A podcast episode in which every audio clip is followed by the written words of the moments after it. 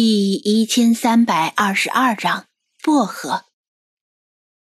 猫吃鱼，狗吃肉，这句话不知道最初是从哪里流传出来的，对人们的观念造成潜移默化的影响，仿佛猫天生就爱吃鱼，而且就应该吃鱼。其实相反，家猫的祖先沙漠野猫生活在中东的沙漠和戈壁里。从哪儿找鱼吃？沙漠野猫以捕食小型哺乳动物、小型爬行类动物和鸟类为食，食谱里基本不包括鱼。吃鱼很危险，不论对人还是对猫都是如此。被鱼刺卡到嗓子的猫也不在少数。骨刺粗硬的海鱼尤其不适宜吃，偶尔吃一条倒是没事儿。但加菲是一种罹患结石的猫，所以还是小心驶得万年船为好。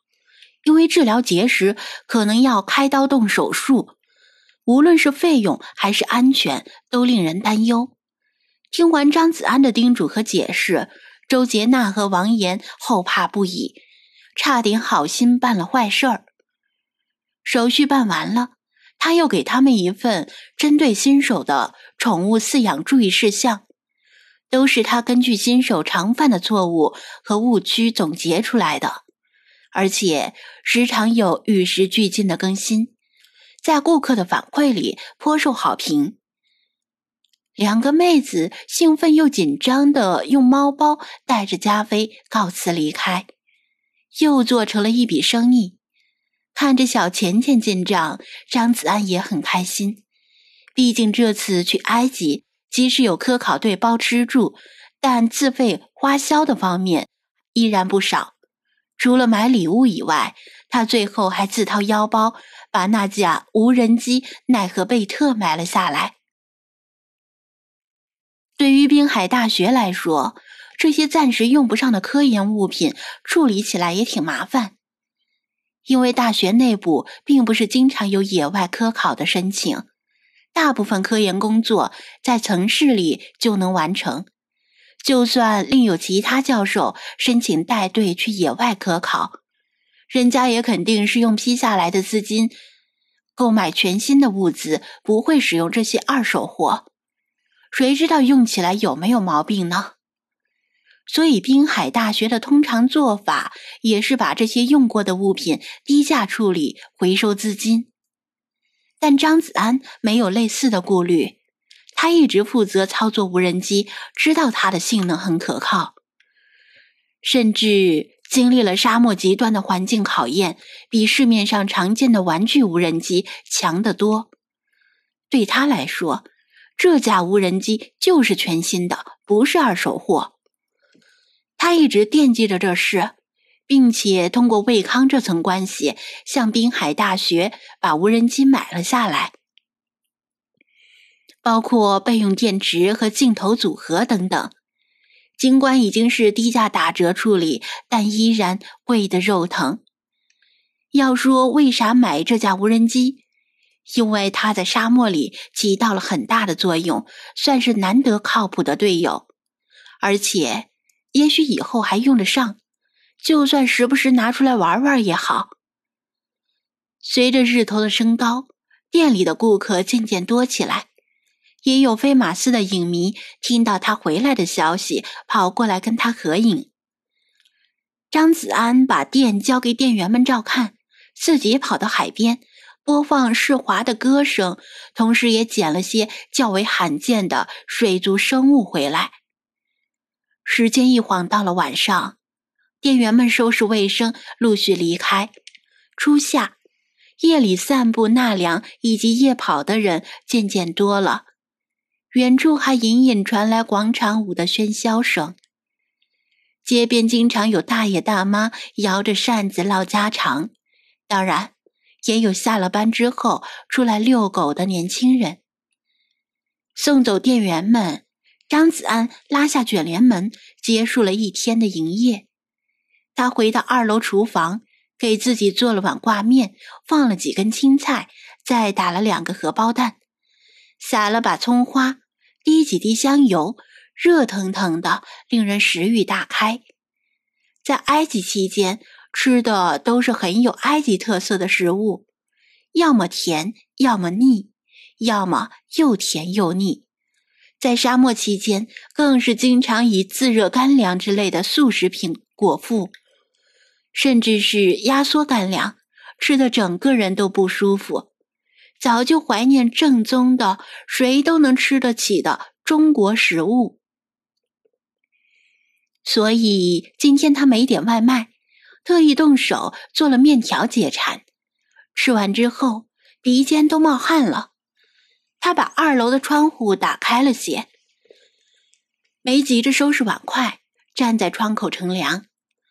弗拉基米尔还没有回来，以后蚊虫越来越多，他如何从窗户进出是个问题。不能总是把窗户大敞大开，白天还好。一到晚上，蚊子就到处乱飞。宠物店由于有不少猫狗，以及猫狗的排泄物，本来就容易招蚊子。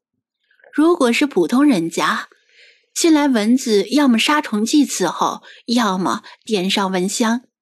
但可惜这两样不仅会毒到蚊子，同样会引起猫的中毒。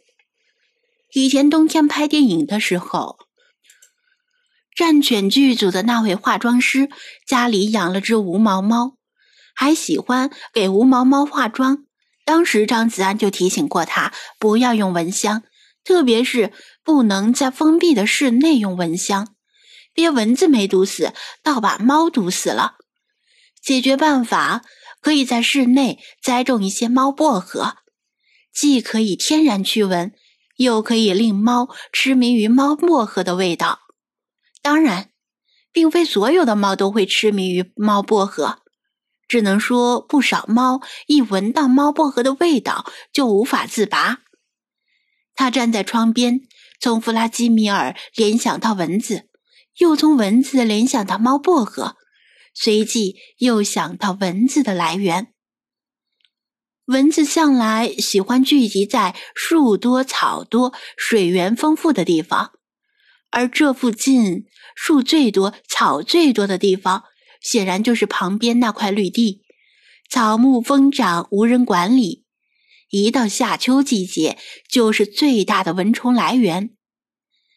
今天上午，他跟着小胖墩儿和街坊们过去的时候，就发现那里的蚊虫格外猖獗。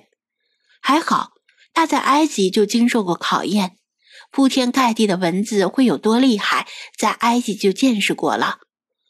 就算菲娜和老查面对蚊虫大军，也是涂炭奈何。绿地是流浪猫的根据地，所以流浪猫们肯定也是苦不堪言。所以，要不要在那边栽种一些猫薄荷呢？在室外，一盆两盆起不了作用。如果要栽种，就必须大规模的栽种。栽种猫薄荷并不难，苦力是现成的，多买些花盆，种好之后搬过去就行。就怕被人连盆都偷走了。不过应该可以拜托流浪猫们帮忙看守。具体细节可以慢慢想。为了防止进蚊子，他再次把窗户虚掩。只要弗拉基米尔用爪子一推就能推开。至于进小偷的问题，不在他的考虑范围之内。回到楼下，他意外的看到菲娜居然没在他的老位置，而是蹲坐在一个展示柜上。你刚吃晚饭，还吃的挺多，这时候不是应该趴着消食吗？他纳闷的问道。菲娜不高兴的横了他一眼，本宫好像听你话里有话。